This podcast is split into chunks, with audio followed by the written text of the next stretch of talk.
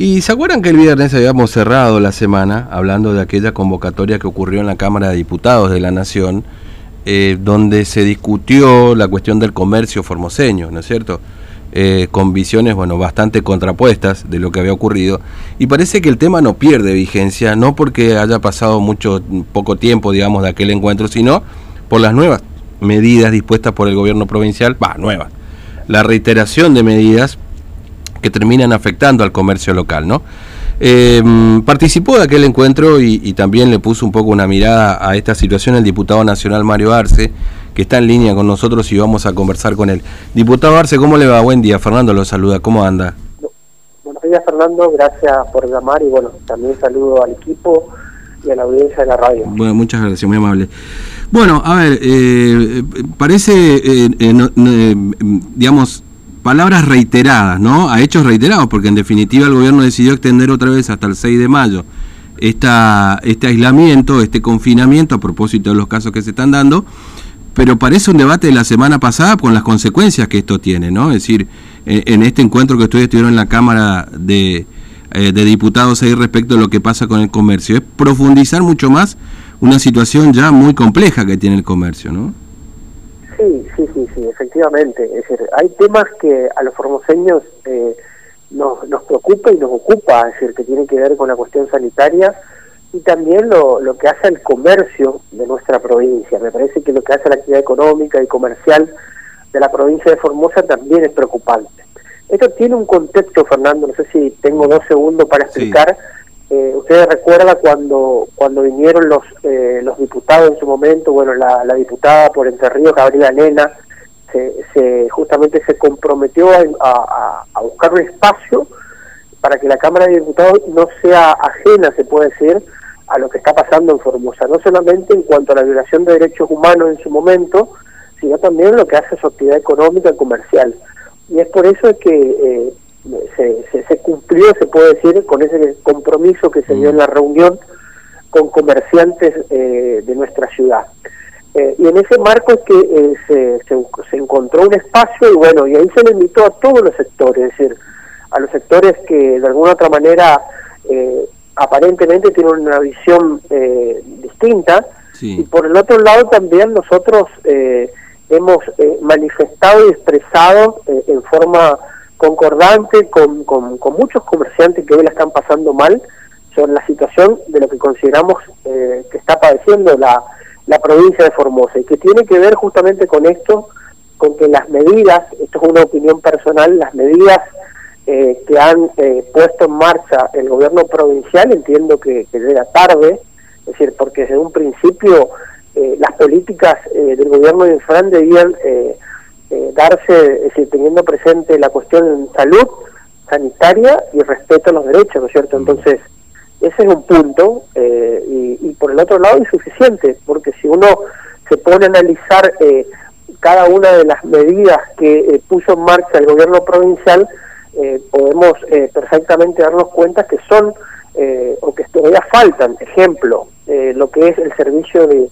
de agua potable o lo que hace a la cuestión de eh, energía eléctrica, REPSA, eh, podemos darnos cuenta que refiere únicamente a un periodo y el contexto de crisis de nuestros comerciantes se da durante todo el desarrollo del año 2020 y lo que actualmente 2021 y a futuro. Entonces, entendemos, y es una opinión personal, de que eh, debería ser mucho más amplio el beneficio o la ayuda al sector comercial. Mm.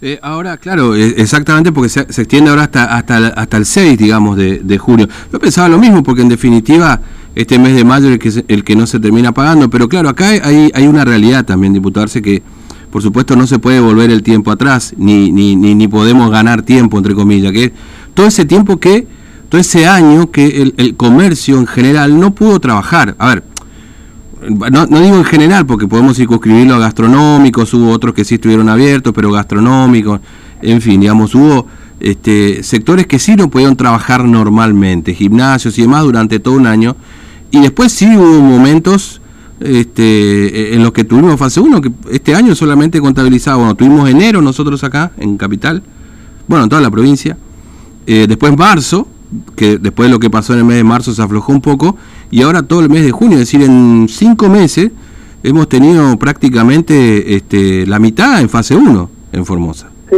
sí, sí, sí, por eso eh, yo creo dos, dos datos ahí, decías por ahí lo gastronómico.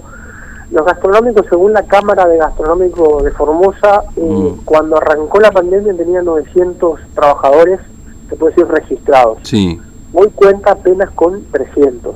Ese me parece que es una muestra de que eh, se, y sabemos todo que es uno de los sectores más afectados inclusive el sector gastronómico tiene un 60% de informalidad. Mm. Es decir, es un, sector que tiene alto grado de, eh, empleo, se puede decir de manera más precaria. Eh, entonces, eh, esa es la situación, por ejemplo, del sector gastronómico. Y por el otro lado, cuando escuchamos al gobierno provincial señalar de que, de que se hicieron las cosas, cómo se hicieron, este es un claro ejemplo de que se hizo mal. Así como cuando nosotros denunciamos la violación de derechos humanos, es decir, gracias a la Corte, al, a, lo que impuso justamente la, o los límites que le fue, eh, eh, fue impuesto por el ciudadano formoseño eh, cuando salió a reclamar, es decir, porque es que se dejó sin efecto, por ejemplo, el tema del ingreso administrado a la provincia. No es porque la provincia dijo, no, vamos a tomar una, una medida mejor. Fue por, justamente porque se acudió a determinados mecanismos. Y lo mismo con respecto al comercio, Hoy podemos decir, después de más de un año de pandemia, de que la situación en Formosa evidentemente se agravó por las malas políticas eh, implementadas por el gobierno provincial. Cuando no teníamos caso, nuestros comercios estaban cerrados, mm. siendo que en otras ciudades, en otras provincias, pudieron trabajar, no te digo normalmente, pero desde eh, el Estado se buscó las alternativas, eh, otras herramientas para no cerrar definitivamente. Y lo que yo vengo diciendo es, eh, la política del gobierno formoseño es cerrar, restringir, prohibir. Y en todo este tiempo de pandemia me parece que a todos los argentinos nos enseñó, a los que estamos en, un lugar, en una función, eh, que, no solamente como política es cerrar, restringir, prohibir. Me parece que hay otras herramientas, y más aún todavía en el sector comercial, donde eh, con protocolos, y, y, me parece que eso nadie puede descartar el hecho de que los comerciantes han cumplido durante todo el año 2020 y de este año eh, con los protocolos impuestos eh, por la provincia. Así que ese es un punto y vemos un Estado, decía recién, también que, que no ayuda. Es decir, ejemplo, eh, la, la defensa del consumidor, donde en vez de ponerse en el lugar del comerciante, de buscar alternativas, lo que, lo que está haciendo es perseguir. Y un dato, Fernando, que no quiero dejar pasar también, en la reunión de la Comisión de la Cámara de Diputados quedó demostrado también que hay un sector de, representantes, se puede decir algunos comerciantes, que evidentemente tienen un vínculo directo o indirectamente con el Estado, que evidentemente no tienen la misma visión. Eh, y eso también eh, dio mucha bronca a, a, muchos comerciantes que participaron ahí eh, y, bueno, y ese también como dato que me parece que, importante. Mm. Ahora, eh, diputado, eh, claro, cuando uno escucha, por lo menos en las conferencias de prensa, respecto de la explicación de por qué estamos en esta situación, como usted dice, como política de encerrar, de, de, de, restringir y de prohibir, bueno, dicen, en realidad nuestra estrategia sanitaria, dice el gobierno, eh, fue buena, tuvimos un solo caso, hasta que llegó la oposición, hizo lo que hizo y ahora están los resultados, digamos, responsabilizándolo a ustedes como, como opositores de haber limado esas políticas sanitarias con este resultado que hoy tiene la, la provincia en cantidad de personas fallecidas y de contagios también. Eh, bueno, eso por ejemplo ya me parece que, que, que, no ayuda justamente, es decir, la gente lo que busca hoy es que eh, la política resuelva los problemas, ¿está? Es decir, desde la oposición dando propuestas, alternativas, haciendo observaciones en el marco del respeto. Y en el oficialismo provincial eh, tratar de discutir eh, propuestas, ideas, pero no echar culpa. Me parece que eso eso me parece que le da más bronca a la gente, más allá de a quién va dirigida esas críticas mm. por parte del gobierno provincial pero me parece que eso ya no, es decir, tiene que ser una etapa superada, es decir, a mí al menos me interesa eso, no me interesa eh, personalizar o, tratar de echar culpa o prender un fosforito o lo que sea, me parece que esas cosas no, eh, no, no, busca justamente el, resolver el problema que estamos atravesando los formoseños. Así que eh, es decir, lastimosamente nos manejamos o, muchos referentes políticos o funcionarios se manejan de esa manera.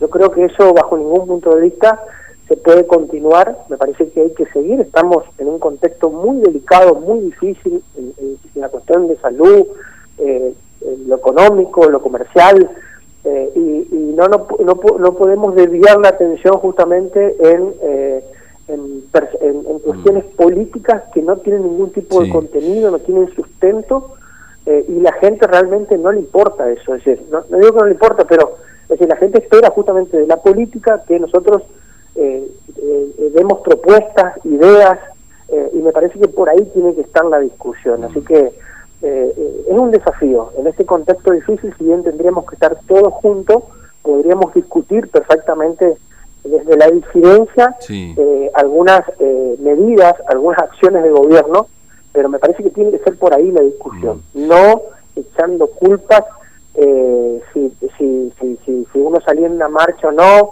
o si, si responsabilizarlo de, todo el fracaso, en este caso del gobierno provincial. Mm. Ahora, eh, ¿usted cree entonces que hay que abrir los comercios, digamos, con protocolo, con más allá de la situación y el contexto que estamos, que de todo el sector comercial, no sé si los bares también, eh, la visión que usted tiene es que tienen que estar abiertos y, recibiendo gente?